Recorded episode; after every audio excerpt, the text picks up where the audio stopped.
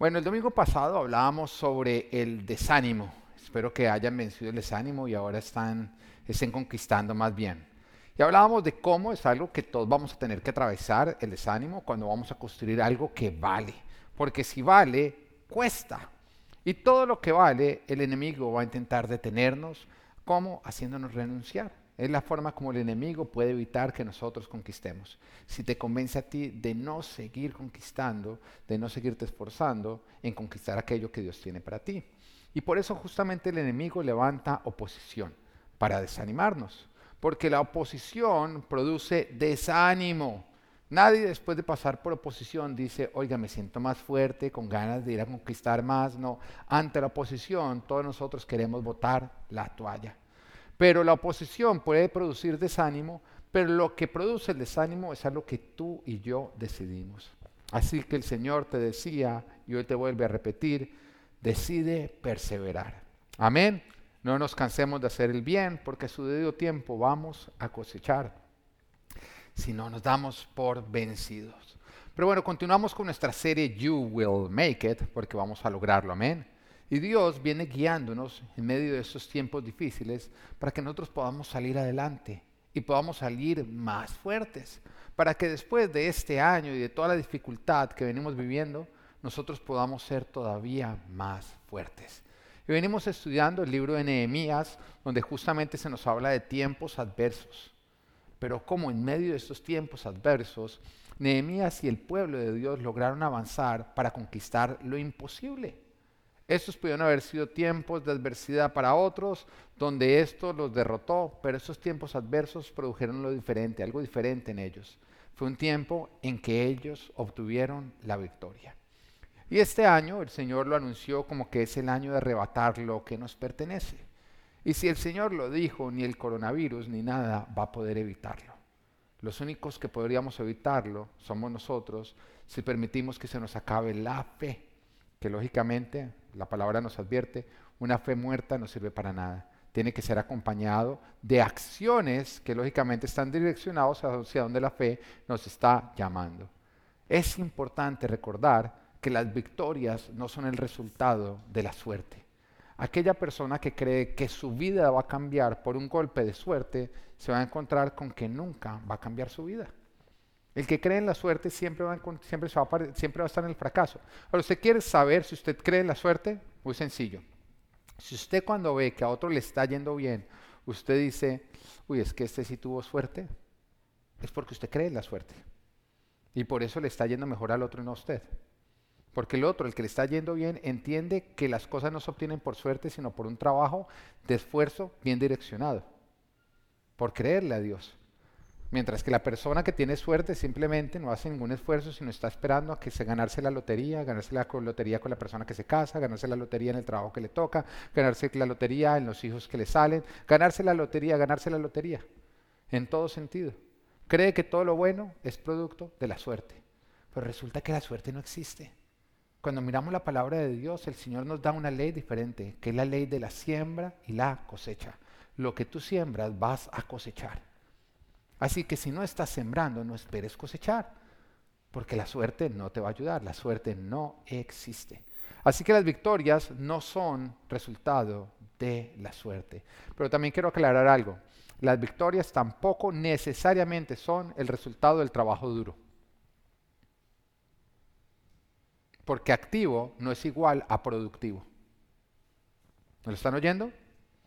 El éxito es el resultado de un esfuerzo bien direccionado. Si tú te esfuerzas en lo equivocado, no vas a ser exitoso. Y por eso es importante que sea Dios el que a nosotros nos va mostrando, nos va direccionando. Y esto requiere planeación y preparación, de lo que te voy a hablar en el día de hoy, planeación y preparación. Dígale al de al lado, sin mirarlo mucho, dígale planeación y preparación. Mira, Dios no quiere que sus hijos fracasen. ¿Qué padre va a querer eso de sus hijos? Sería un padre malo, pero nuestro Padre Celestial no es malo. Nuestro Padre no quiere que nosotros, sus hijos, fracasemos. Pero lastimosamente, hacer sin planificar es igual a planificar un fracaso. Hacer sin planificar es igual a planificar un fracaso. Y planificar sin prepararte es igual a quedarte soñando o esperando que las cosas se den. Y esto es una verdad en todo lo que tú emprendes. Y lastimosamente hay muchos que todo lo que construyen lo hacen de una manera espontánea y por eso fracasan.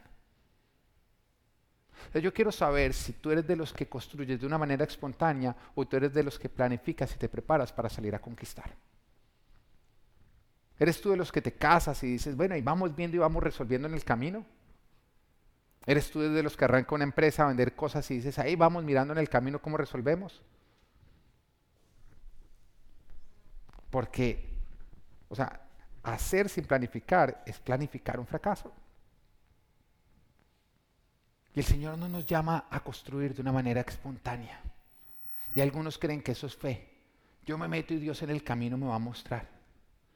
Pero cuando miramos bíblicamente hablando, la planificación es algo que es supremamente importante, al igual que la preparación.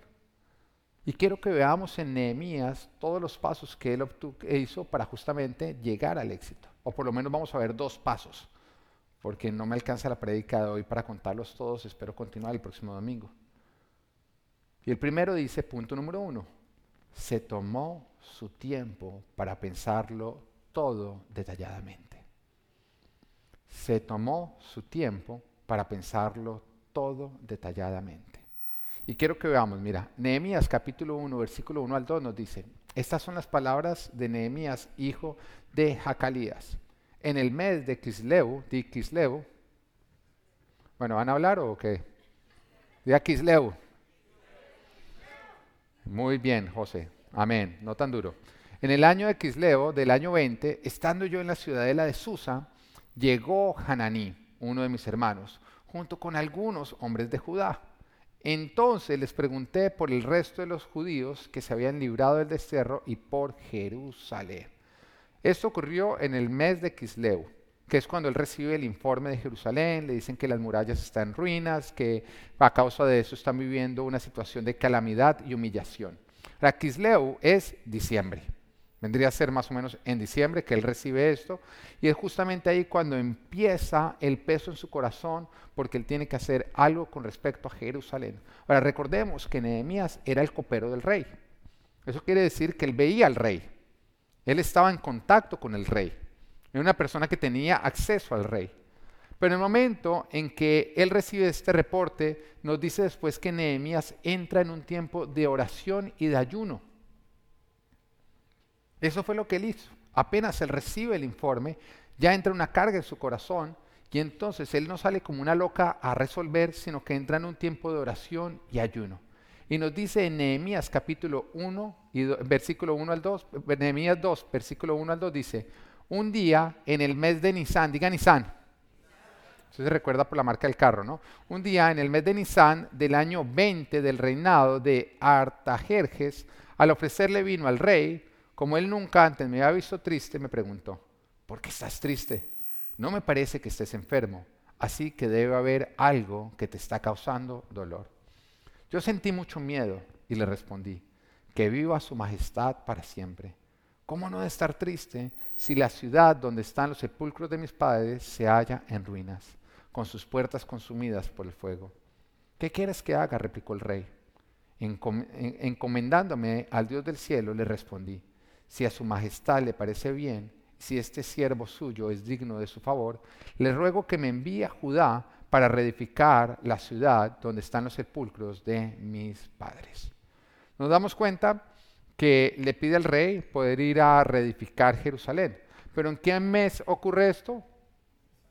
Nisan, ¿no? ¿Cuándo fue que él recibió la noticia? Kisleo, ¿no? Ahora está en Nisan. Nisan vendría a ser abril. Estamos, estamos viendo que él recibe la noticia, el peso en su corazón en diciembre, pero él se presenta ante el rey a interceder y ya con un plan, ¿cuándo? En abril, cuatro meses. Cuatro meses en que él que estuvo haciendo, orando, ayunando y planeando. Nos damos cuenta que Nehemías cuando recibe la carga no sale corriendo donde el rey inmediatamente, de una manera afanada, no hay tiempo que perder. a pedirle ayuda al rey sin haber orado, sin haber ayunado, sin un plan.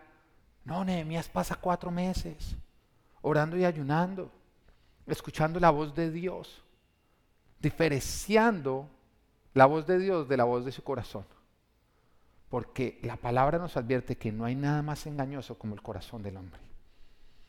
O sea, quiere decir que nuestro corazón es un buen mentiroso.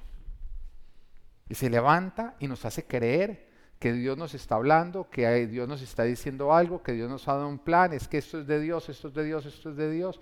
Y resulta que después no ocurre y sabe que es que no era de Dios, era su corazón. Por eso es importante pasar tiempo en oración y en ayuno. Porque en ese tiempo la voz de nuestro corazón se va apagando y la voz de Dios va creciendo. Pero es curioso cómo cuando la voz de nuestro corazón se levanta harto, uno en ese momento cree que tiene todo menos tiempo, ¿no? Se levanta y dice, no, tengo que resolver esto ya. O sea, alguna vez le ha pasado que, que lo ofenden y usted siente, tengo que ir a resolver esto ya, ya, ya. Y usted oye una voz por allá chiquita que le dice, espérese, cálmese, acuerde que siempre mete la pata por no esperar. Y usted en ese momento dice, no, no, no, es que ahorita lo tengo que hacer ya, esto no puede esperar, ya, ya, ya, ya, ya, coge el teléfono, si no le contestan, lo quema, manda email, es que esto tiene que ser ya, ¿sí? Su corazón. Amén. El Espíritu Santo de Dios nunca va a ser, llame, ya un mensaje de texto, un mensaje de voz, ese sinvergüenza, a ver si. Nunca el Espíritu Santo de Dios nos afana. Es nuestra carne. ¿A cuántas veces a usted le ha pasado que usted reaccione en la carne y tome decisiones sabias? Nunca o no. Nunca, ni por mejor dicho es que fue suerte, no. Cuando uno oye el corazón y uno se afana, uno comete errores. Ahora, ¿alguna vez le ha pasado que usted llega, por ejemplo, y está caminando por el mall, usted no tenía planeado comprar nada, pero pues es que quería caminar en el mall, pues aquellas épocas ancestrales en que había eso llamado mall, ¿se acuerda? Cuenta la leyenda que las mujeres iban por el mall, y usted decía, no puedo gastar plata, pero quiero caminar por acá. Y de pronto usted ve algo que no necesita, pero es que ese día 50% de descuento, y usted no lo compra, usted se está robando a usted misma. Y usted siente la urgencia, y es que si yo me espero a mañana, ¿cuál orar? ¿Cuál preguntarle a mi esposo si me espero a mañana? Ya no hay 50%, tengo que comprarlo ya. Y pasa la vendedora y le dice, ya se van a acabar. No hay presión, pero es el último. No digas que yo le dije, ¿no? Y usted siente esa urgencia. Y usted lo compra con una emoción y al otro día dice, ¿qué hice?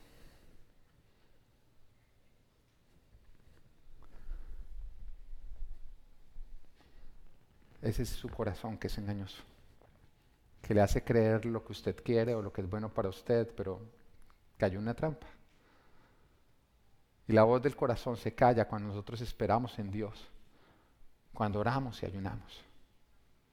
Y por eso es que el diablo, en nuestra naturaleza pecaminosa, no quiere que nosotros esperemos. Porque, porque el diablo en la naturaleza pecaminosa dice, si este tipo espera, si esta mujer espera, va a empezar a oír la voz de Dios y entonces va a actuar de una manera sabia.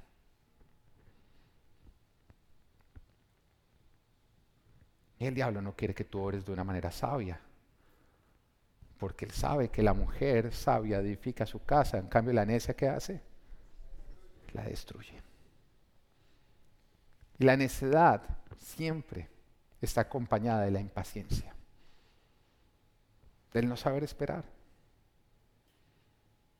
Ayer hablaba justamente con, con Mercy y, hablábamos de su matrimonio porque era un matrimonio hermoso que yo creo que a todos nos llamaba la atención porque dos personas maduras, eh, mayores que nosotros o que algunos de nosotros, sin embargo con un matrimonio tan hermoso, ¿no? Siempre los veía uno como tan enamoraditos y ella nos contaba como siempre antes de salir se daban su pico, se cogían de la mano y uno siempre los veía así muy lindos. Y ella decía, pastor, usted no cree, pero nosotros teníamos un matrimonio tan hermoso, nosotros rara vez peleábamos. Le decía, no, entonces había veces en que, en que él se ponía bravo. Él se ponía bravo y yo me quedaba calladita, calladita, calladita. Y al rato él se le calmaba y, yo le decía, ¿usted para qué se puso bravo? Y ella se volteaba y él se volteaba y me decía, tú eres una mujer sabia. ¿Por qué? Por guardar silencio, por esperar. Siempre la sabiduría va acompañada de la paciencia y la necedad de la impaciencia.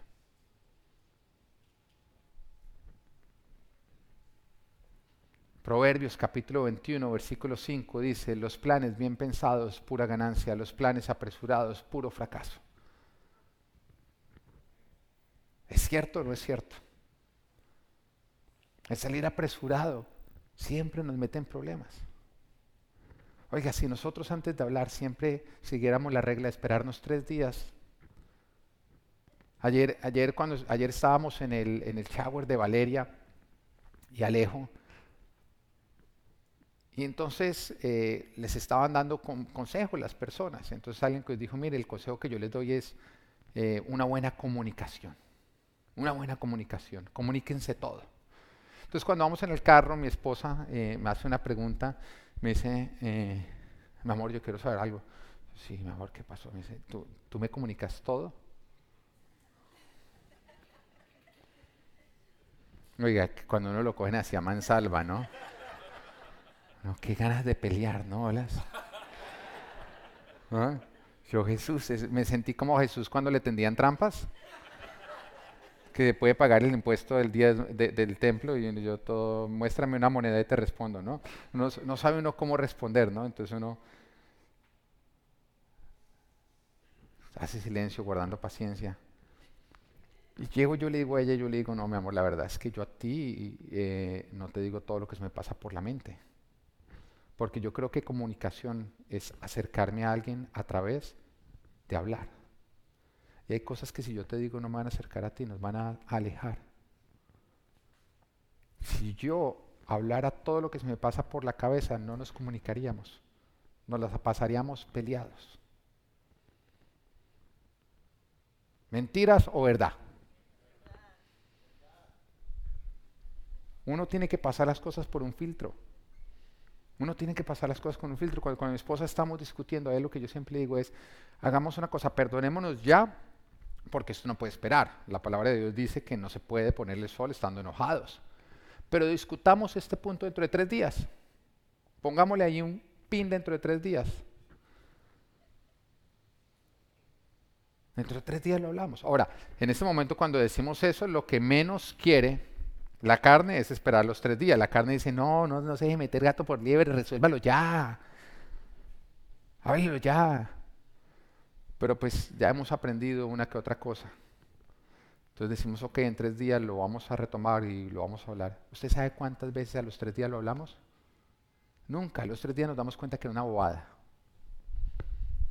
Porque el corazón te hace creer que es importante lo que realmente es una bobada. Por eso la sabiduría va acompañada de la paciencia. Los planes bien pensados, pura ganancia. Los planes apresurados, puro fracaso. Lo voy a decir de otra manera. Los planes bien pensados van acompañados de sabiduría. Los planes apresurados de mucha, mucha necedad. Si tú no tienes tiempo, vas a tomar una decisión importante en tu vida y no tienes tiempo de orar y ayunar, es muy sencillo, no lo hagas. Porque una oportunidad que no puede esperar a que tú hables con Dios no es una oportunidad, es un plato de lentejas que te quiere meter el diablo para robarte una bendición. ¿Lo vas entendiendo? Una oportunidad que no puede esperar a que tú lo rindas a Dios para orar y ayunar no es una oportunidad, es un plato de lentejas con el cual te quiere robar el diablo. Porque el, porque el Señor no manda sus bendiciones diciendo mejor, si se apura la coge, si no de malas. Ese no es Dios. Yo, yo, yo tengo una ley personal. Y mi, mi, esposa y mi equipo lo saben. Personas cercanas a mí, como un Cheo, como Angie, como gerente de la iglesia, que ve muchas decisiones que, que tomo. Lógicamente, mi esposa, que me ve tomando todo, sabe que si yo no tengo tiempo para orar o para pensarlo, la respuesta es no cuando estábamos comprando edificios, cuando no habíamos encontrado este y veíamos edificios, lógicamente había oportunidades de que le decían a uno, ya hay una oferta dentro. Yo usted metería una oferta ya. ¿Usted se da cuenta que cada vez que usted va a ver finca raíz y encuentra el que le gusta ya hay como tres ofertas adentro? ¿Siempre o no? Siempre tres ofertas adentro. Entonces, si usted no la mete ya hoy, que están altas, yo me apresuraría, están altas. Y mi equipo sabe que en ese momento yo digo, ah, no, véndesela a ellos. Lo que es mío, yo no lo voy a tener que pelear con otros. Lo que Dios tiene para mí, Él no me va a apresurar. Porque Dios jamás dice que sus bendiciones dependen de nuestro afán. En la palabra tú nunca vas a encontrar eso, que las bendiciones de Dios dependen del afán. Al contrario, dependen de la paciencia. ¿Acaso no estamos hablando de alguien que le dijo a Abraham y a Sara, voy a darles un hijo y los puso a esperar 100 años? Él antes se le va la mano con la paciencia. No. El que no diga que sí es porque apenas se está convirtiendo. Bienvenido al cristianismo, ¿no es cierto? Estamos hablando del Dios que las grandes bendiciones siempre puso a que esperáramos por ellas. Y sabemos que parte de nuestro caminar con el Señor es aprender a ser pacientes. Aprender a ser pacientes. Para lo único que el Señor nos dice que tenemos que apurarnos, ¿sabes para qué es? Para huir de la tentación. Para huir de la inmoralidad sexual. Eso sí nos dice, huyan de la inmoralidad sexual. Y eso sí es algo que los hombres tenemos, sobre todo digo de los hombres, porque los hombres, si usted se queda orando, olvídese, mi hijo ahí le fue a la cabeza. Usted ve inmoralidad sexual, salga corriendo. Ahí sí no dice quédese orando o ayunando, no, ahí sí huya. Pero de resto, si un plan te está apurando, lo que ocurre es que te está tentando. Así que huye de ese plan. Si un plan te está apurando, es porque te está tentando. Huye de ese plan. Y cuando el rey le pregunta a, a Nehemías, ¿qué quieres? Nos damos cuenta que Nehemías supo responder. Él se ha tomado un tiempo para orar, para ayunar y para planear ese momento. Tomarnos el tiempo de planear puede ser difícil porque es ir en contra de nuestra naturaleza pecaminosa que es muy impaciente. Sin embargo, es siempre involucrar a Dios. Es invitarlo a que sea nuestro socio. Mientras que todo plan apresurado es hacerlo solos. Así que es muy sencillo. ¿Tú quieres que Dios sea tu socio en lo que tú estás haciendo? Sin afán. Porque cuando tú llegas a Dios y le dices, mire Señor, quiero, quiero, quiero, quiero que usted sea parte de este plan, pero que sea hoy, hoy, hoy, hoy, y tú lo empiezas afanar a Él, Él te dice a ti no. Pero cuando tú rindes a Él y dices, mira, quiero, ah, el Señor dice, ok, vamos a hacerlo en mi tiempo. Si no es en el tiempo de Dios, ahí no está Dios. Proverbios capítulo 14, versículo 8 nos dice, la sabiduría del prudente es discernir sus caminos, pero al necio lo engaña su propia necedad. ¿Mm? Parte de la sabiduría del prudente es, quedarnos discerniendo los caminos, pero mira cómo al necio lo engaña su propia necedad, su propia impaciencia. Es la que lo termina engañando. Cuando planees, tómate un tiempo. Y cuando te tomes tu tiempo, hazlo lejos de la presión, para que la presión no te influencie. ¿Lo estás oyendo? Te voy a decir, cuando tú vayas a planear algo, tómate un tiempo y asegúrate que ese tiempo sea lejos de la presión para que este no te, esta no te influencie. Y la presión muchas veces van a ser personas. Hombres, muchas veces son nuestras esposas. Muchas veces son nuestros hijos.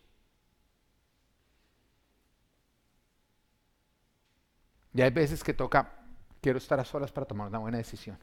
Porque hay veces que cuando la necedad se le mete a nuestras esposas y nos empiezan a hablar, hablar, hablar, hablar, hablar, hablar, eso nos empieza a presionar a nosotros y no nos permite escuchar la voz de Dios. Entonces nos toca tomarnos un tiempo lejos de la presión. Lejos de la presión. Lejos de lo que nos quiere influenciar la decisión. Tómate un tiempo a solas con Dios, lejos de la presión. Y junto con Dios, haz tres cosas para planear. Hay tres cosas para planear. Lo primero siempre junto con Dios identifica dónde estás. Lo primero que tenemos que hacer es identificar, bueno, Señor, quiero planear esto, ¿dónde estoy? Muy sencillo, o sea, te vas a casar, tómate un tiempo lejos de la presión. Bueno, ¿dónde estoy? Vas a arrancar una empresa, ¿dónde estoy? Vas a tomar cualquier decisión, ¿dónde estoy? Vas a comprar una cartera, ¿dónde estoy? Identifica tu situación actual. Y esto puede sonar eh, eh, muy absurdo, pero no conocer tu ubicación actual y sí conocer tu destino también es estar perdido. Si tú no sabes dónde estás, aunque tú sepas para dónde, está, para dónde vas, estás perdido, ¿o no es así? Y muchas malas decisiones se toman no porque la persona no tenga claro para dónde va, sino porque no tiene claridad de dónde está. Malas decisiones financieras. Tú sabes, el Señor me habló que vamos a comprar una casa, que vamos a cambiar de carro. Tú sabes para dónde vas y puede ser palabra de Dios. Pero si tú no sabes dónde estás, te vas a meter en algo de pronto antes de tiempo y te vas a dar cuenta que lo que debía haber sido una bendición se te convirtió en un problema. No porque no sabías para dónde ibas, sino porque no sabías en dónde estabas. No saber dónde estás no te permite planear. Te hace actuar de una manera apresurada, irresponsable y vuelvo y lo aclaro, la fe no tiene que ver con estupidez. Porque la fe no es dar pasos arriesgados, es dar pasos de obediencia a lo que Dios está diciendo. Entonces cuando tú dices, no, por fe me voy a meter en algo que Dios no te ha hecho que te metas, tú no estás siendo una persona de fe, tú estás siendo una persona necia. Estás siguiendo tu propia necedad. Entonces lo primero es identificar con Dios dónde estoy cuál es mi condición actual, dónde me encuentro en este momento. Una vez que tú ya entiendes cuál es tu situación actual con respecto a aquello que quieres hacer, porque eso te aplica para cualquier proyecto, lo segundo que te tienes que preguntar es, ¿dónde quiero estar? O sea, ¿para dónde voy? Ya sé en dónde estoy, ahora quiero saber cuál es la dirección a la que voy, cuál es el destino al cual estoy caminando. Identifica el destino, la meta, la visión y asegúrate que Dios la confirme. Porque ir hacia donde Dios no te está llamando es caminar hacia el fracaso. No vivas la vida de una manera espontánea, porque entonces andarás de fracaso en fracaso. Es importante saber para dónde vamos. Es importante saber para dónde vamos.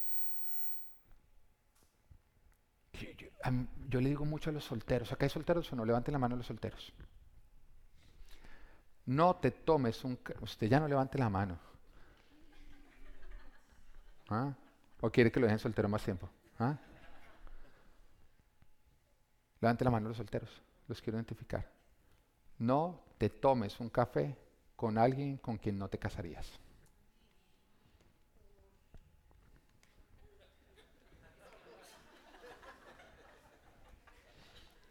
¿Mm? Si te lo sales a tomar es porque, porque eres soltero. Sé dónde estoy, soy soltero o no. Pero cuando alguien te invita a tomarte un café, inmediatamente identifica. Ahora, no identifica de una manera sabia. Porque sí, es muy común muchas mujeres que terminan casadas con un tremendo hombre que al principio no les llamó la atención. ¿Mm? Uno ve a Patty. ¿Te crees que cuando Eddie me envió... Ella fue deslumbrada? No, no a todas les fue también como a mi esposa. Pero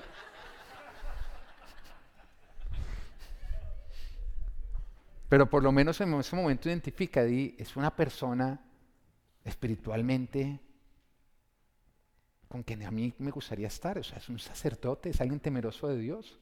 Estoy hablándole a las mujeres primero porque normalmente son las que deciden si se toma el café o no, ¿no? Es una persona que yo me doy cuenta que va a ser responsable como esposo, como padre. Es una persona, es un buen, es un buen partido. Sería alguien a quien yo le diría, mejor amiga, tómese un café con él. Pero si te das cuenta desde el principio, dicen, no, ese tipo es perro, es el más tibio de la iglesia, es vago, ni salgas a tomarte ese café porque si no eres capaz de decirle no cuando no estás enamorada, tampoco se lo dirás cuando ya estés enamorada. Entonces por eso yo digo, desde el principio no pierdan tiempo. Planea con Dios. Ora, Señor, ¿tú quieres que yo me tome este café? Y hombre, no invite a tomarse un café a una mujer con la que usted no se casaría. Ahora, vuelvo y lo digo, el destino se debe, o sea, en otras palabras, ¿para dónde voy? No se debe decidir con el corazón, se debe decidir con el discernimiento que involucra siempre a Dios. Entonces es, Señor, ¿tú quieres que yo me tome este café? Y habrá veces en que de pronto el corazón diga no, la carne diga no, pero el discernimiento diga sí. Ahorita conocemos todos a Nati y a Enzo. Yo me acuerdo que Enzo, no, que le va a caer a Natis, que le va a caer a Natis, pero Natalia se la ponía difícil. No quería, siempre le decía que no. Pero no veía así, ¿no? Entonces en ese momento funcionó el discernimiento que fue el pastor. Entonces cogí y le dije, le dije a él, le dije a él, tú la vas a invitar a tomarse un café y, yo me voy a asegurar que ella lo acepte. ¿No? Entonces justamente ese día voy saliendo, no era domingo, además era entre semana, voy saliendo de la iglesia y me encuentro a Natis, imagínense. Y yo, ay, Dios me la mandó. Mira, te van a invitar a un café, usted tiene que decir que sí o yo. Sujétese. Están casados, con bebito ya. Y al principio ya era, y hoy en día, después de ese café, salió con una sonrisa que no podía. ¿ah? Entonces, a lo que me refiero es, ya sabes dónde estás, identifica para Dios, con Dios para dónde debes ir. Pero si una vez te das cuenta que algo no es tu destino, pues entonces no camines allá. Pero si tiene que ver hacia donde Dios te quiere llevar, pues ya sabes. Entonces viene la tercera pregunta. ¿Cómo puedo llegar? Y ahí viene lo que se llama un plan, que es cuando Dios te da un plan de cómo conquistar. Ahora tú en oración vas a identificar dónde estás, en oración vas a identificar a dónde quieres llegar y con buena oración y buen ayuno vas a identificar cuál es el plan para llegar hasta allá. Y ese es el que más tiempo te va a tomar. Nehemías, casi que inmediatamente, él entendió la situación actual. Jerusalén está en ruinas a causa de la muralla. Casi inmediatamente identificó, toca hacer algo pero le tomó cuatro meses planear qué era lo que se iba a hacer. Pasa buen tiempo en la planeación. Nos damos cuenta que Nehemías se tomó cuatro meses planeando qué hacer. Y hoy lo primero que te dice el Señor es deja de vivir sin planear, deja el afán, deja de vivir de una manera espontánea, deja de planear fracasos por no planear tus éxitos. Amén. Lo que nos lleva al segundo punto. ¿Qué fue lo segundo que hizo él? Se preparó para cuando llegara la oportunidad. Ya había planeado, ¿no? Ahora que hizo, se preparó para cuando llegara la oportunidad. Si tú ya tienes un plan, empieza a prepararte para cuando llegue la oportunidad de poner en marcha ese plan que la oportunidad no te llegue en pijama. Nehemías capítulo 2, versículo 4 al 5 dice, ¿qué quieres que haga? replicó el rey. Encomendándome al Dios del cielo, le respondí. ¿Tú sabes por qué dice encomendándome al Dios del cielo, le respondí? Porque en ese momento era un delito capital presentarse ante el rey estando triste. O sea que cuando a él el rey cogió y le dijo, estás triste, pero no estás enfermo, ¿qué te pasa? ¿Qué quieres que haga? En ese momento él estaba jugando su vida. Si él no hubiera estado preparado para responder, le hubiera costado su vida. ¿Es la importancia de uno prepararse? Estamos hablando de un rey que tenía poder para decidir quién vivía y quién moría. Encomendándome al Dios del cielo, le respondí, si a su majestad le parece bien, y si este siervo suyo es digno de su favor, le ruego que me envíe a Judá para reedificar la ciudad donde están los sepulcros de mis padres. Mire, cuando la oportunidad se le presentó, Nehemías estaba preparado. Nehemías tenía un plan, había pensado bien las cosas, él supo responder ante la oportunidad. Responder ante la oportunidad de una manera equivocada le hubiera costado la vida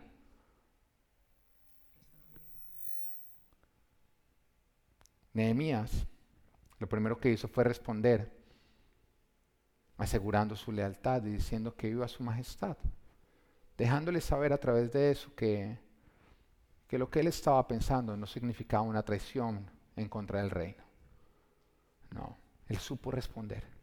Lo primero que dijo es, lo que yo quiero hacer y esta carga no tiene nada que ver contra usted, su majestad, ni contra este reino. Pero después apeló al respeto cultural que los orientales tienen por sus antepasados y por mantener los sepulcros. Y esto funcionó. Él obró con sabiduría. Pero nos damos cuenta que cuando el rey le dijo, ¿qué quieres? Él, él no le soltó el problema. No, es que mi ciudad está en ruinas y no sé qué hacer. ¿Qué crees tú? Eh, que, es que no he pensado, ¿me ayudas a resolverlo? Que es lo que pasa con muchos. Hay muchos que, que están esperando que otros sean los que resuelvan sus oportunidades. Que otros se preparen por ellos. Pero nadie va a hacer por ti lo que tú no haces por ti.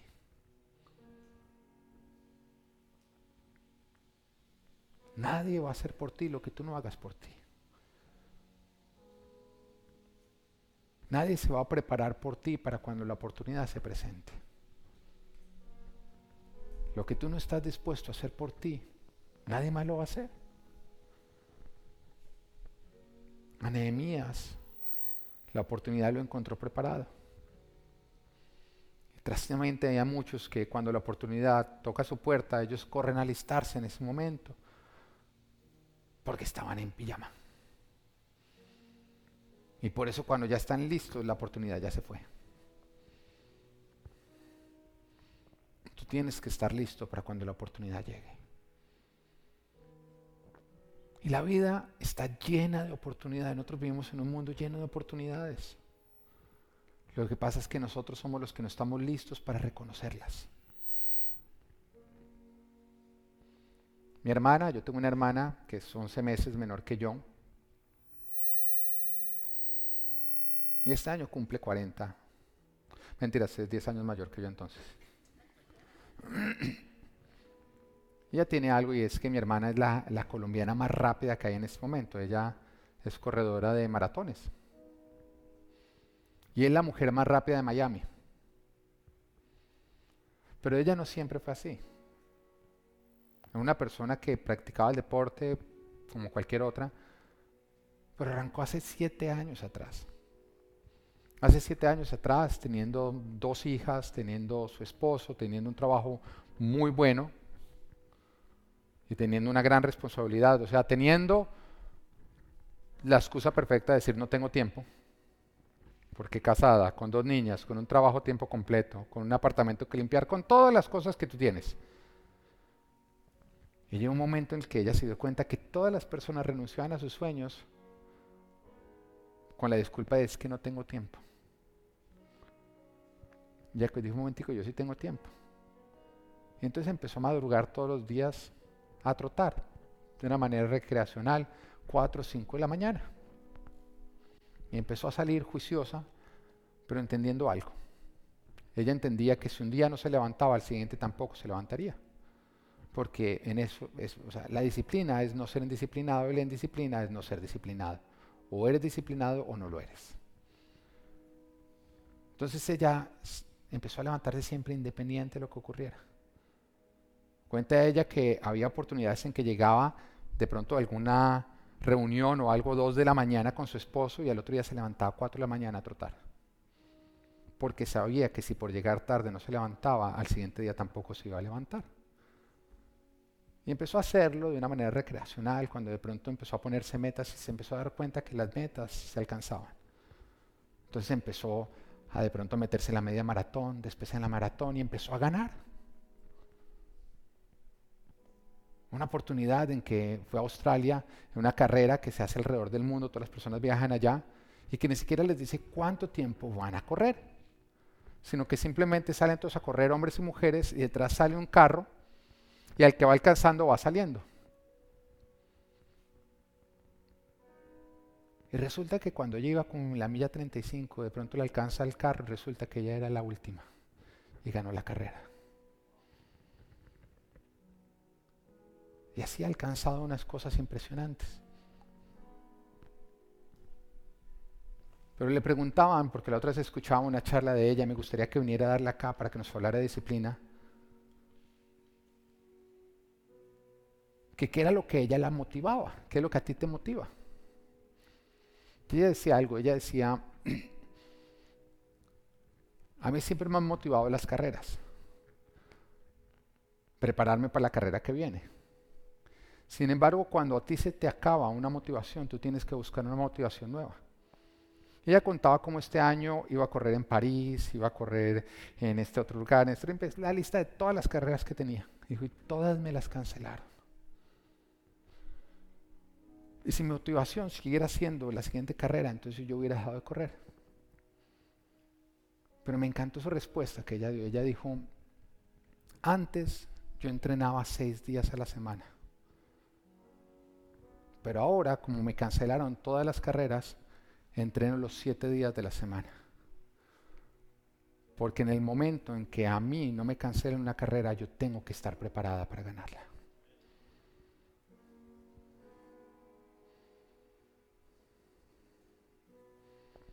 Estamos viviendo tiempos difíciles donde muchas cosas han sido canceladas. algunos les han cancelado sus trabajos, todo está más lento de lo que normalmente está. Y hay mucha incertidumbre. Pero este puede ser un tiempo de lamentación o un tiempo de preparación para tu vida. Esta es una oportunidad para nosotros tomarlo como un tiempo de planeación. Un tiempo en que nosotros nos entrenemos y donde estemos listos para cuando la oportunidad se presente. Un buen amigo mío trabajaba en una escuela de fútbol donde han salido muy buenos jugadores. Me contaba la historia de un jugador. Este jugador finalmente llegó a un equipo profesional y empezó a jugar en él. Pero llegó un director técnico nuevo y cuando llegó, él no le gustaban los cristianos. Así que sacó del equipo a todos los cristianos. Dijo, se me van todos los cristianos de acá y sacó a todos los cristianos del equipo simplemente por ser cristianos. Y ahí cayó un jugador de este amigo mío, que salió por ser cristiano. Cuando ocurrió eso, él volvió a la escuela, pero entró con pena, con dolor, a causa de la injusticia, y bajando las manos se descuidó.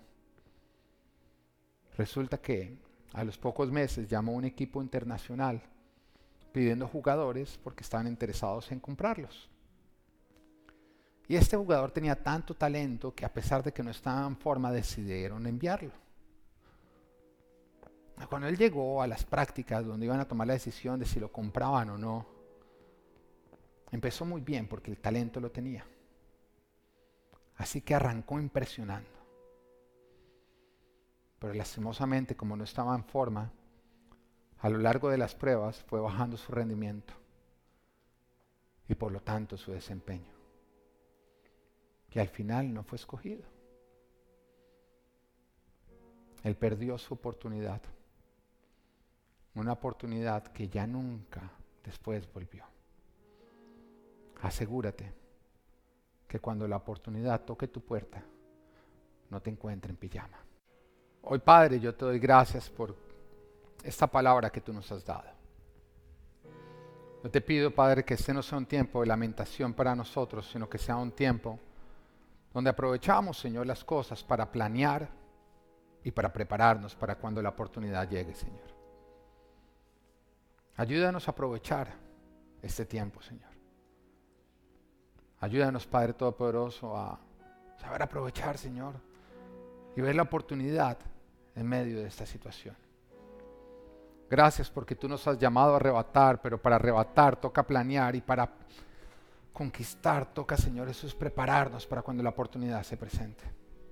Hoy yo bendigo a cada persona y declaro que esta revelación se hace vida en nosotros. En el nombre de Jesús. Amén.